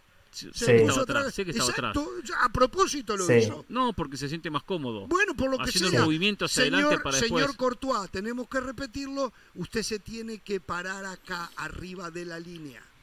Yo entiendo que se podría haber, se podría haber pateado de nuevo y se podría haber dicho Courtois, hay que pararse aquí y no hay atrás. Eso lo entiendo. Pero la ventaja que saca es Han mínima. destrozado, han Entonces, destrozado. no, pero, con pero- el pero VAR yo lo que voy que nos y todos quejamos de todo el tema del VAR. destrozado, han destrozado todo. Han- Sí. Han destrozado quejamos de cada no se puede detalle. gritar un gol.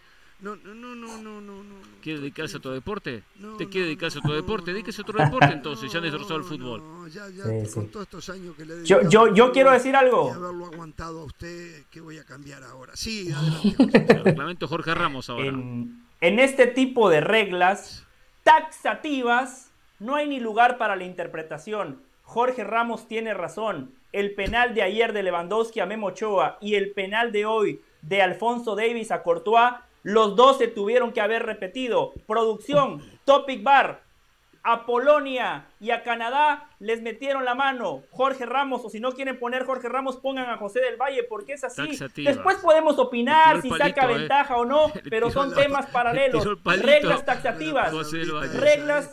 Me pegan ¿Cómo, el forro de... Pero sí. No, hizo bien, porque él pensó lo que yo dije y dijo, claro, perfecto, taxativa, ya, listo. Se la clavó en el ángulo, Ramos, lo que acabo de decirle. Muy bien, Sí. José, muy bien, yo le aplaudo. Muy Totalmente, bien, Hernán. Muy bien. Taxativa, es sí ventaja. o no. Igual que la posición Esa es lanzada, la sí o no. cuando Entonces, ¿en qué escucha a los compañeros, ¿vio? Yo lo escucho a usted, tomo nota, escucho a Jorge, escucho a Caro, algunos los aplaudo, a otros les paso factura. Reitero, no para usted, Jorge, no para usted, Hernán, no para Carolina, para no. confundir a la gente. Reglas taxativas, no hay lugar para la interpretación, es un sí o un no. Los dos pies están por encima de la línea, sí, no, el penal se repite. Así de sencillo. Bueno, señores, acá lo, lo quería puntualizar, lo quería decir porque eh, después vienen otros escándalos y que esto quede como, como, como récord, ¿no? De que acá en el programa no nos hicimos los distraídos como sí lo hizo el VAR y el árbitro central del partido ayer. ¿eh? Hablando de árbitro, no me acuerdo el nombre de él, muy buen trabajo arbitral me pareció el del salvadoreño hoy en el partido de Japón con, con, Con Alemania. ¿eh? Con Alemania. Muy buen sí. trabajo hizo el árbitro salvadoreño, ¿eh? Eh, Iván Arcides Bartón Cisneros. Bartón Cisneros. Sí. Muy buen trabajo. Me gustó muchísimo el trabajo de él. Eh. Señores, hablando de ese partido, partidazo también, ¿no? Partidazo también. Qué impresión. A ver, algo parecido en, en lo básico a lo que pasaba con Costa Rica y España. España lo vapuleaba Costa Rica. Costa Rica se dejaba vapulear.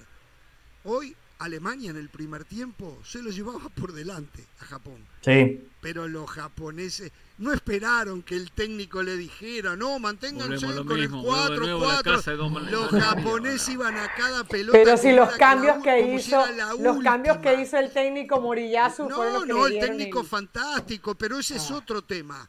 Pero la No, no actitud, desde la actitud de los jugadores japoneses, se empezó a gestar el triunfo fantástico que tuvieron. Desde Usted la no puede en la actitud. cancha ejecutar algo que no, No. lo tenga trabajado. Bueno, no, no, No existe no. la improvisación así de que muchachos como cualquier cosa. Mundial, no, yo no estoy muchachos, vamos para arriba, que eh. vamos a dar que patadas, hacerlo. eh. Lo se, que se se terminó el- trabajó, el mundial del 70. Lo que se trabajó, se terminó el mundial hay que 70. trabajarlo con, hay que hacerlo Esto fue- con actitud. Esto no fue No como mundial del que se 50, agarro la pelota, el no, brazo, muchachos. no, están ganando, Brasil mete la pula. afuera son de palo. vamos para arriba y ganamos No, 2 a 1. ¿Qué es esto? Esto cambió el fútbol, se modernizó el fútbol, Ramos. Que sea lo que el técnico decidió plantear, hay que hacerlo con actitud. Pero el Y Japón hoy, lo tenía el trabajado. Lo planteamiento- tenía trabajado Japón. El planteamiento del Sí. técnico japonés se llevó a cabo con actitud e hizo cambios, como dice Carolina, fantástico. Vamos a hablar más, porque la verdad me encantó. Al final Alemania va a seguir siendo Alemania y Japón va a seguir siendo Japón, como Argentina va a seguir siendo Argentina y Arabia Saudita eh, va a seguir siendo Arabia Saudita. Filosofía pura. ¿Eh? ¿Quién le quita alegría? Pero no sea No, cosa. no, no, solo solo corto, ¿eh? No sea cosa que Alemania pierda con España, que Japón le gane a Costa Rica, queda fuera Alemania. Queda fuera ¿Se Alemania. imagina por segundo año consecutivo Esa- quedar fuera en el exactamente. Mundial ronda de Y grupos? siempre todo el mundo los da de candidatos. Volvemos. Yo lo pongo como candidato.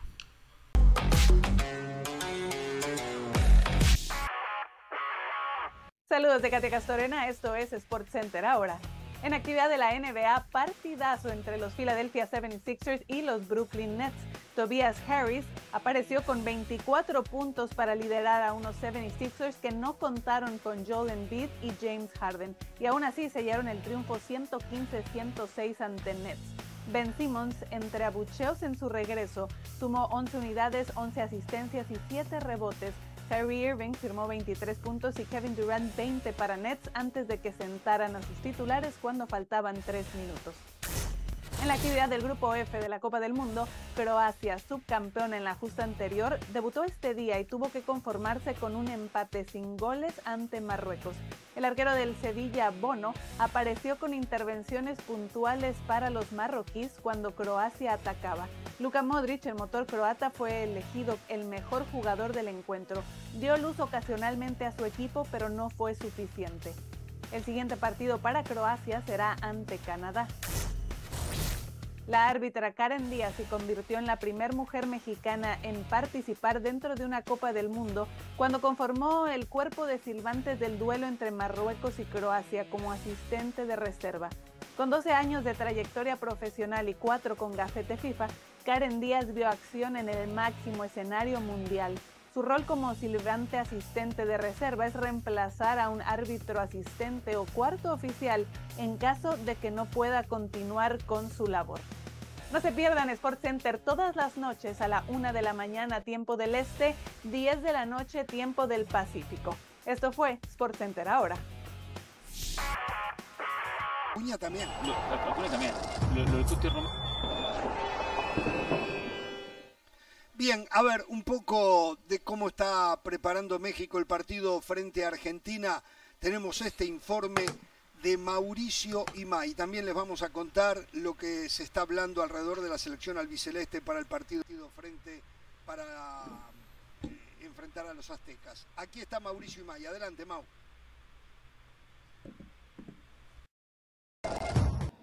Hola Jorge, ¿cómo estás? Fuerte abrazo para todos. Aquí estamos para platicar de la selección mexicana, lo que ha sido este día post Polonia. Una selección mexicana que en el momento evidentemente encontró como bueno el resultado ante Polonia por cómo se da, por esa tajada de Guillermo Ochoa que mantiene con vida al equipo mexicano. Pero en el fondo, ya con la cabeza más fría, ya sin tanta adrenalina, entienden que también dejaron escapar una oportunidad muy importante de sumar de a tres, sobre todo por lo poco que le llegó a exigir la selección de Polonia. Este equipo mexicano que el día de hoy me cuentan eh, nada más hizo trabajo regenerativo con los futbolistas que tuvieron minutos el día de ayer en el partido inaugural. El resto del grupo tuvo un trabajo más intenso y Gerardo Martino decidió no meterse tanto en lo que será el partido contra Argentina. Ha dejado descansar la cabeza de los, de los futbolistas más allá de lo físico y será hasta mañana, hasta mañana cuando ya entonces sí se enfoque en lo que será el siguiente compromiso de la selección mexicana. Por cierto, mañana por la mañana los futbolistas a recargar pilas y qué mejor que hacerlo con las familias, las familias que estarán llegando al hotel de concentración alrededor de las 10.30 de la mañana para que algunos de los jugadores que tienen hijos puedan estar con ellos, con la novia, con la esposa, con los papás. Y entonces eh, este, este momento de esparcimiento, tratar de aprovecharlo para despejar la mente y después, después entonces sí, enfocarse al 100 en lo que será su próximo partido. Mañana seguramente también irá perfilando lo que será el 11 con el que va a arrancar ante la selección de Argentina. Posibilidades en cuanto a ciertas modificaciones, sí, creo que Andrés Guardado por experiencia, por liderazgo y por personalidad puede jugar en el medio en el campo desde el arranque. La decisión de Martino será a cuál de los dos interiores sacrificar. A Héctor Herrera y que Luis Chávez juegue como interior por izquierda o a Luis Chávez para mantener a Héctor Herrera en su perfil natural y jugar con Andrés Guardado como interior uh, por izquierda. Y lo del 9, se mantendrá Henry Martín, llegará bien físicamente a esta cita el próximo sábado Raúl Alonso Jiménez o será momento para que tenga minutos Rogelio Funes Mori. Decisiones que tendrá que tomar Gerardo Martino. Yo no veo muchas más muchas más modificaciones que pueda llegar a ser el técnico de la selección nacional. Por lo pronto, Jorge, regreso con ustedes. Fuerte abrazo y buenas noches. Gracias, Mauricio. Fantástico el informe. Entonces, Guardado podría desplazar a, Herrera o a Chávez. Yo no veo a Herrera. Para mí, Herrera. No va a poner dos zurdos. No va a poner dos zurdos, a Chávez y a Guardado. Busca que el, el- el que juega por izquierda como interior sea zurdo y el que juega por derecha sea derecho. No, y también la experiencia para ese medio campo. Pero ¿no? primero ese aspecto. Segundo, Guardado no lo veo arrancando. Que, que juegue, sí, segundo tiempo, pero no arrancando el partido. Yo le agregaría un, un cambio más. Kevin Álvarez por derecha por Sánchez. Eh, que fue lo más ese flojito día- de México. Fue lo más flojo de México. Y Raúl porque- Jiménez posiblemente reemplace a Henry Martín como Sí, delantero. Como delantero, Sí. porque fue muy, muy flojo lo de Henry Martín. A ver, eh, Carolina, José, eh, ustedes decían, eh, eh, eh, Héctor Herrera, decía Carolina, creo. Yo creo que él, y no estoy de acuerdo con Pereira, yo creo que si Guardado juega, juega de arranque. Guardado no está para cambiar un partido, Guardado está para aguantar un partido.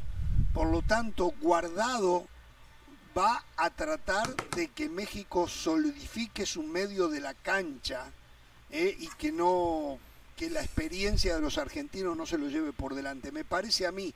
Entonces, ya si después la mano viene mal, Hasta- guardado para afuera, Luis Chávez adentro. Puede ¿no? ser, hasta donde aguante. Me Sí, parece y sobre todo porque Chávez tuvo un buen partido. El, partido de Chávez fue de lo más destacado, no fue espectacular, pero por lo menos daba esos pases largos con precisión. eh, hacía, no, no pudo, la- no tuvo la posibilidad de hacer un disparo desde lejos, pero se veía que en cualquier momento lo podía hacer. Yo creo que a Chávez le tienen que dar el premio de la, de la titularidad y de hacerse un cambio ahí en el mediocampo sería el de guardado, porque fíjese cómo Charlie Rodríguez ha venido perdiendo pergaminos. No hace la diferencia Charlie Rodríguez cuando entra. No es ese jugador explosivo que pa- para lo que lo meten, para que desequilibre. Estoy de acuerdo con lo de Kevin Álvarez de, de por derecha. Y creo que lo de Jiménez, a mí Jiménez la verdad me sigue sin convencer adelante, pero entiendo que tienen que seguir probando nueve en el caso de Martínez. Yo creo que Kevin Álvarez era más para jugar contra Polonia porque ofensivamente es mejor que Jorge Sánchez. Creo que Jorge Sánchez es más sólido en defensa, tomando en cuenta que Argentina tiene muy buenos futbolistas. Quizá por ahí se mueva, no sé, un Ángel Di María, por ahí aparezca un Sí. Leo Messi por momentos del partido. Creo que Jorge Sánchez defiende mejor. Después, el Tata Martino tendrá que definir a qué quiere jugar. Porque si va a jugar al contraataque, a la transición, a potenciar eso, yo le pondría fichitas a Uriel Antuna. Y yo no creo Sí. que Raúl Alonso Jiménez esté para jugar los 90 minutos. No lo creo. En el partido contra Suecia, cuando jugó, habían pasado 77 días. 77 días después jugó 45 minutos. Después, los minutos que tuvo contra Polonia, darle la posibilidad de ser titular cuando enfrente está Argentina, donde lo que va a hacer el 9 seguramente va a ser correr detrás de la pelota, hacer el trabajo sucio, chocar con los centrales argentinos, aguantar la pelota. No sé si el nivel físico y futbolístico de Raúl Alonso Jiménez le da para los 90 minutos. Y a Chávez, yo no lo saco. Para mí fue el mejor en la mitad de la cancha contra Polonia. Ayer anoche lo invité a cenar a Pereira, Sí, muy bueno, una eh. cena espectacular, y se Comida unió a árabe, nosotros. Comida, árabe, muy buena, eh, la verdad Estaba- que se la jugó Ramos, ¿eh? Eh, se unió a Qué nosotros Roberto Gómez. Junco. Y bueno, estuvimos allí en esa amena plática futbolística y coincidíamos los tres que a lo mejor lo ideal, aunque Roberto dice que no lo va a hacer porque no lo entrenó, sería lo que recién José señalaba. Claro. Chucky por afuera, por el medio Alexis Vega y entre ellos que se arreglaran para rotar. Jugar con un 9 falso, era lo que Claro, y hablábamos con un anoche volante más. y con un volante más, meter un volante que- más. Pero no lo va a hacer, no lo va a hacer como dice Roberto Gómez Sí. Junco porque no lo entrenó y él no hace nada que no haya entrenado. No, es que nunca trabajó así, nunca Por hizo eso, Eh. Martino siempre cuando se habla del 4 a 0, famosa victoria de Argentina ante, ante México en aquel amistoso, siempre hace referencia a que México tomó el protagonismo, que tuvo la pelota, que fue verdad. En aquel partido no jugó Messi. Entonces Argentina le puso cinco volantes, jugaba Lautaro un punta, y con cinco volantes le complicó mucho el traslado, atacaba muy rápido por fuera y definía a Lautaro. Pero siempre hace referencia a que tomó el control de la pelota. Y me pongo a pensar, ¿será que Martino hace algo diferente? De no tomar el control, de, de, de tirar un poco el equipo para atrás para que Argentina salga y le regale los espacios, tomando en cuenta la necesidad y obligación de Argentina. Algo va a ser diferente, Martino, tengo esa sensación. Sí, Y- una cosa no más. inventa mucho Martino. Sí. Y, una cosa más, Jorge, si pone Antuna, no es que no lo haya trabajado, fíjese. Antuna, lo que usted decía, ¿no? Antuna, Chucky y Alexis Vega. Lo único que le pide a Antuna es que haga el retroceso defensivo que siempre lo hace. Ya está, no es que esté inventando, no es que No, Antuna no, esté jugando de lateral, no es que lo vaya a poner No, Antuna de falso yo- 9, no, para mí es algo muy lógico. Pero el no tener un referente de área, porque a ver, Alexis Vega no va a ser referente de área. Alexis Vega no está para estar estático allá adelante. No, por, por características no se asemeja a Henry Martín o a Rogelio Funes Mori Funes o a. Raúl Alonso Jiménez. Y él, ha- los partidos que hemos visto, yo no recuerdo, de repente hubo alguno, pero siempre es con un referente de área. Siempre. Sí. Eso Sí. es lo que no ha trabajado él, ¿me entiendes? Pero el Chucky Lozano ha sido ese referente. En algunos partidos el Chucky Lozano fue Jugó- 9 y jugó- no, Gerardo Martínez. Y pero no, pero no le ha ido bien, no le ha ido bien como una nueve. Cosa más, una cosa más, perdón. Porque no se olviden, en la primera Copa Oro, la que México gana, Alexis Vega fue de 9. Lo dijo el Tata Martino el otro día, ¿por qué no había convocado Sí. a cuatro delanteros? Y dijo, llevo tres nominales y encima Es el verdad, Chucky Lozano sí. me ha jugado de 9 y Alexis Vega cuando arrancó mi proceso yo lo tenía considerado como un 9, entonces no es descabellado. ¿Sabes lo que yo haría? Yo haría un 3-4-3 si fuese Martino. Y no me extrañaría que lo vaya a hacer porque en algún momento lo hizo. 3-4-3. ¿Por qué?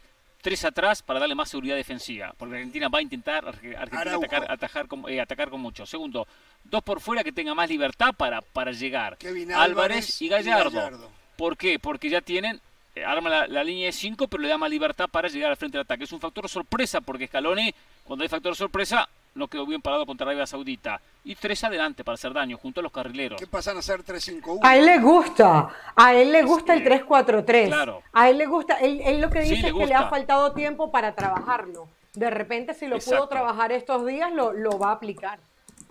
En algunos partidos cerró con línea de tres. En algunos, en algunos encuentros que disputó amistosos, puso algún otro central y cerró con línea de tres. Lo ha hecho en su proceso, no mucho. Con Uruguay le fue mal. partidos. 3-6-1 Con Uruguay le fue mal, ¿se acuerdan? cinco- Con Uruguay le fue mal. Con, Sí. con los eh, tre- con los cuatro del medio le agregaría Dos a los por dos, fuera. dos por fuera y pasarían a ser seis en el medio con un punta, tres a- atrás. ¿Sí? Podría ser, podría ser. Bueno, vamos a ver. ¿Argentina qué planes tiene? ¿Ha escuchado algo? Sí, se dice que Cuti Romero por cuestiones físicas no arrancaría, Lisandro Martínez ocuparía su lugar, o sea, pasaría a jugar Lisandro como segundo central y Otamendi como primer central. Se habla que podría cambiar los laterales, que entraría Montiel por derecha, por Molina, que Acuña, que reemplazó a Tagliafico, arrancaría el partido.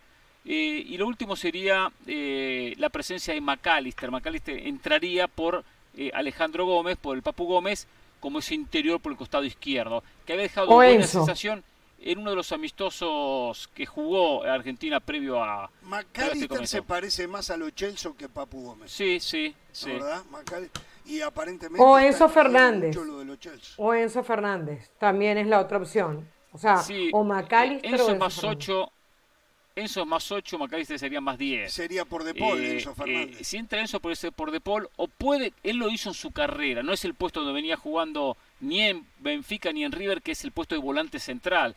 Reemplazó a Paredes el otro día, por Sí. supuesto más como interior, acompañando a un volante central. Entonces ahí se- el puesto sería por Paredes, exactamente. Sí, sí, Eh, sí. pero, pero no, por Paredes no, perdón, por, por De Paul. Por lo Chelsea. que quiera cambiar y darle mucho más Ah, fútbol, bueno. porque Paredes venía también de una inactividad y con problemas físicos. Sí. Tiene otra opción Sí. que es Guido Rodríguez. Que se enfermó. Eh, Exacto. Que se enfermó. O sea, entonces está. está Ahora, Paredes parado. fue parte también de todo el ciclo, con De Paul, ¿Cómo se con Lo Celso. Argentina? No se puede creer. Y ahora, ¿qué partido? deberes, eh. ¿Qué partido Sí, el del sí. sábado? Porque Argentina, Primero- si pierde, se va del mundial. Sí, si pierde se va. Se va. Tiene que ganar o ganar. Empatando Si empata, todavía si empata, tiene- le- le- Argentina empata y clasificaría en caso que, por supuesto, gane el último y no México pierda. ganarle a, a Polonia. Para Se- México y para Argentina es importante Serbia que no, Arabia Saudita. Perdón, Serbia, digo, eh, Arabia Saudita. Que Arabia Saudita empate con Polonia. O que gane Polonia. Sí. O sea, México, no queda Argentina, fuera, no pero no, si, si Argentina empata, gane su partido. si Argentina empata ya no depende de ella. O sea, no está fuera del mundial, pero Exacto. no depende de ella. Depende de otros resultados en el último partido. Pero dependiendo cómo le vaya a Arabia Saudita con Polonia. También, claro. Ahora el sábado. El mismo Sí. sábado. Sí, a primera hora. A primera A hora. primera hora. Juegan Sí. con el resultado visto. Claro. Ah, en México y Argentina. Exacto, Juegan exacto. con- Igual, México- algo positivo México de Argentina. lo firma ahora. ¿eh? Sí, sin duda. ¿Qué decía, Sí. perdón, José? Algo positivo de Argentina es que Hernán ya dejó el luto, hoy trae una camisa, una camisa muy colorida, se le ve muy bien, Hernán Pereira ha recuperado Costa Rica, me fui a ver a Costa Rica, me fui con esta camisa exactamente, un poco haciendo ah. referencia. ¿Cómo hay vino tinto acá? eh? no, no, no, se precisa en Venezuela, eh, porque Qatar claro. exacto. es lo mismo. Y, y Jorge, Jorge, Hernán Pereira, yo pensé que iba a matar al Tata Martino porque le dio el día libre a los muchachos. A Berhalter el otro día lo mataba cuando la competencia todavía no ha iniciado. México se juega la vida contra Argentina y muchachos, tómense el día libre. Vayan con la familia. No. No, no, no, no, no, no, no. No le dio el día libre, no.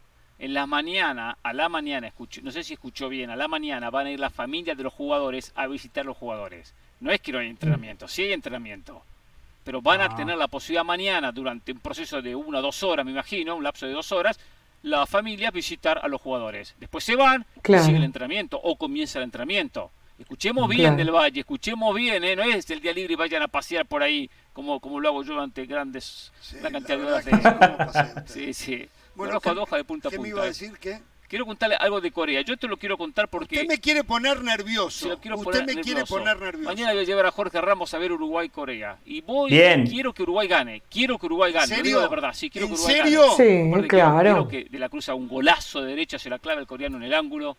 Ah. Eh, pero le voy a contar unos puntos a favor y en contra de Corea. Después de la pausa. Después de la pausa. Vamos a la que pausa. Tomen nota, ¿eh? Volvemos.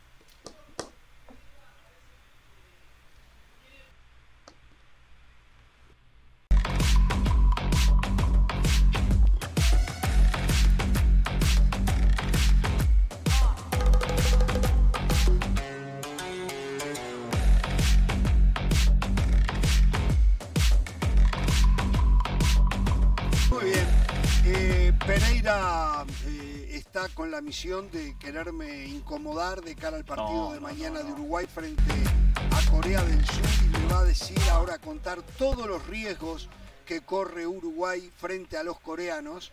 Eh, lo único, yo hay algo que estoy seguro, que los jugadores de Uruguay no van a precisar que Diego Alonso les diga vayan a buscarlos, no les den espacio, no se queden parados, pongan hueco. No, no, no va a Uruguay con Costa Rica, no van a no me Uruguay, con Costa Rica. No se podrán perder, podrán perder, pero no. Yo solo marco unas pautas para que usted esté atento mañana a lo siguiente. Y si quiere, se lo transmite a Diego Alonso para que tome nota. Mire lo que pasó a Scaloni. Porque no escuchó al Kun Agüero ni sabía cómo jugaba Arabia Saudita. Qué bárbaro. A ver, dos puntos. A favor. Ojo a lo siguiente. Corea del Sur cierra mal en el segundo palo cierra mal, los cierra los hace mal en el segundo palo. Ah, Aparecer Darwin Núñez o cualquiera en el segundo palo, especialmente pelota aérea, es una gran chance para Uruguay. Segundo punto, pérdidas en el medio, pierde mucho en el medio y queda mal parado. Dentro del toque que tiene, que tiene Corea, en el medio es de ser a veces impreciso y el equipo después termina mal eh, defensivamente. Ojo a esto, positivo de Corea. Los tiros libres. Tiene una gran efectividad de tiros libres bien ejecutados. ¿Ah, sí? Sí, muy bien. Busca mucho el remate de fuera del área. Ojo con eso, o sea, la defensa puede meterse, pero tiene que haber siempre un volante delante de ellos para tapar ese tiro de, fuera del área. Y cuando busca siempre el desequilibrio con velocidad, ataca mucho por la banda, por fuera. Y especialmente busca mucho el 2-1 por fuera. Es típico. Es el, eh, sí, sí, es típico, sí. Porque es el sector del campo de juego donde existe más espacio. Y, la banda. Mucha velocidad. Y, como tienen velocidad, eh, ahí es donde buscan desequilibrar. Mañana veremos en la cancha. Mañana o sea, me dio dos buenas y tres malas. Dos buenas y tres malas. Es el trabajo que hice, Ramos. Es el trabajo que hice. Es ese trabajo. No es que es cuestión de cantidad. Le estoy dando datos importantes. Cuando después aparezca Suárez en el segundo palo y haga el gol, y si se da cuenta, se la conté ayer. Si no, ¿cómo facturo mañana? Sí, no, claro. ¿Cómo facturo mañana? claro, claro, exactamente. ¿Quién es el primero que hace? ¿Quién es? de la palomita. Es usted. Es usted, entre usted y José. Exacto, esto es así. Y punto. Claro. Por cierto, qué bien que está el podcast de Es así, punto espectacular. eh.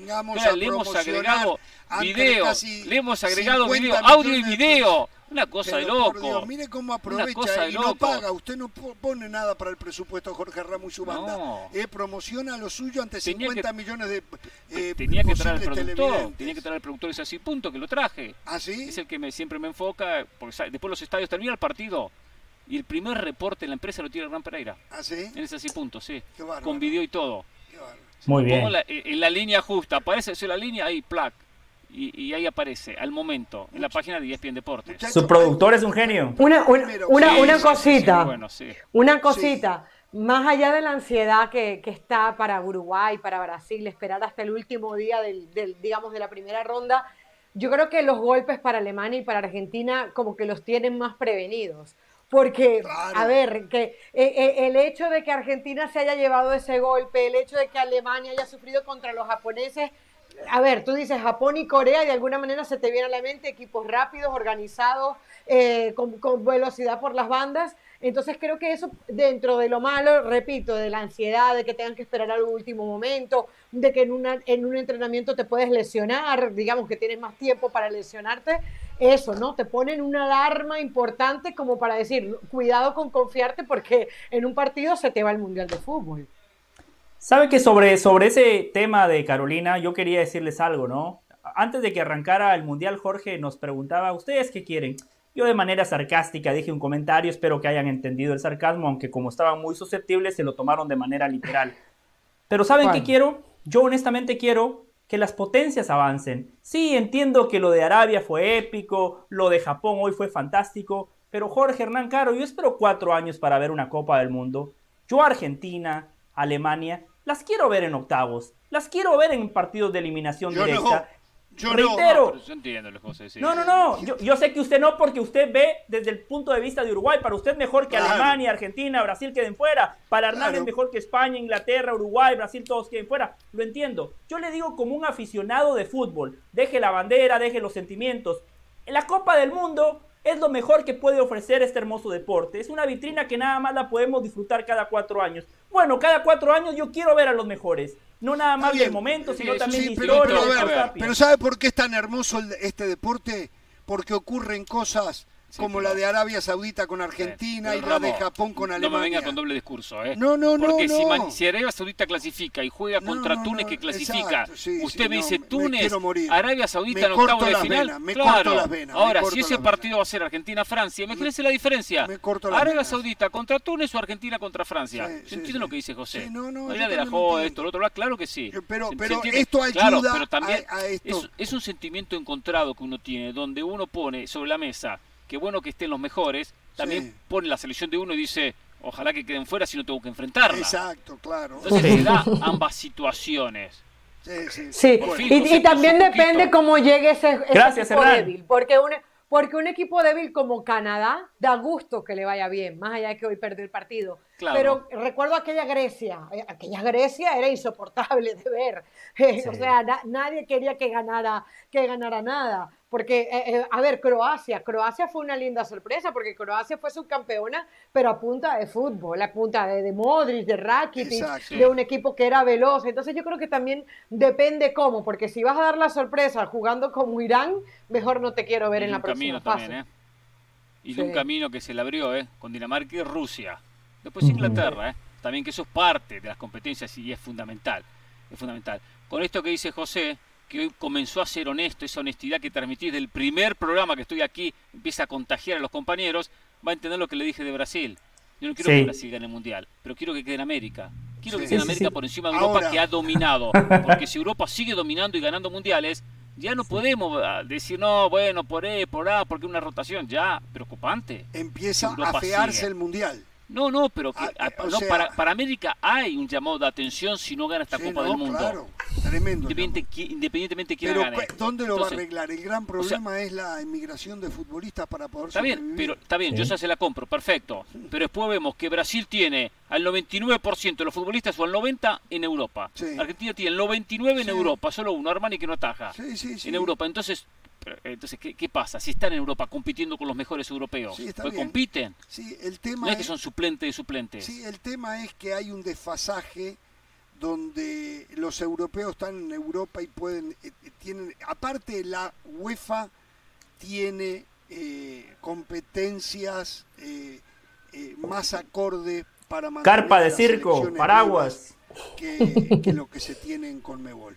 Eh, eh, bola hay, una, las hay una- hay una eliminatoria más la- larga. eh, hay, una- hay, sí, hay Copas pero América las cada dos por distancias, tres. las distancias generan un montón de pero- inconvenientes. Las distancias generan un distancia. montón Sí, de yo sé, Pero- pero. pero- Digo, Jorge Hernán, de buscar ya- una mundiales. explicación. Ya Las la distancias- UEFA, Ya la UEFA le abrió las puertas a las selecciones de Comebol en la nueva Sí. UE- UEFA Nations League. Eso va a ser muy positivo para los equipos de América. Yo creo, Sí. yo creo que sí, Sí. yo creo que sí, yo creo Sí. que sí.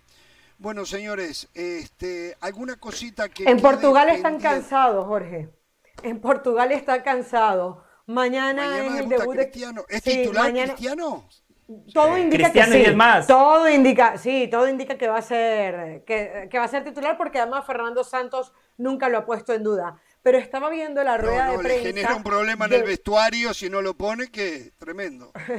Le- estaba viendo la rueda de prensa de Bruno Silva con, con eh, Fernando Santos, el técnico de Portugal. Bernardo. Y le preguntan sobre Cristiano. Y le preguntan sobre, sobre Cristiano. Están hartos. Dicen que, que están hartos. Tuvo que hablar el moderador y dijo. Va a haber otra pregunta de Cristiano y voy a gritar. O sea, pero bueno, se lo buscó al Sí, mismo claro. Cristiano con todo lo que armó antes del Mundial. Sí, sí, sí, sí. Una cosa, en, en Barcelona la prensa está diciendo que hay molestias y que Barcelona iría a la FIFA para demandar a Uruguay porque están acelerando el proceso de Ronald Araujo. El Mm. presidente de la Asociación Uruguaya de Fútbol dice que él está en contacto con Barcelona y que está todo perfecto. Hay dos eh, fisioterapeutas de Barcelona trabajando con Ronald Araujo en la concentración de la selección uruguaya y que no es Mm. verdad lo que la prensa está diciendo. Son Mm. las dos versiones. Barcelona públicamente no ha hablado, pero que va a pedir el regreso, según la prensa, de Ronald Araujo a Barcelona. Bueno, ¿A qué hora quiere salir para el estadio mañana? yo me iría ya. Bueno, vamos ya. Ya, yo, yo estoy con una una siesta, por lo ansiedad, menos, una, estoy una con una siestita. ansiedad que me muero. Son las 12, son, son las 2 de la mañana. Son las dos de la mañana. ¿A las 7 le parece bien? ¿Salimos a las 7? Salimos a las Faltan siete. 13 horas. mañana, 13 desayunamos. horas. El partido es a las Partido 4, a las 4 de la tarde. 4 de la tarde, sí, sí, sí. Perfecto. Salimos 7 de la mañana. Perfecto. Hecho. Hasta mañana, ¿eh? Recen, recen por Uruguay. que van a rezar? Espero que me aparezcan las ¿Qué entradas, Ramos. eh. Espero que me aparezcan, ¿eh? Sí.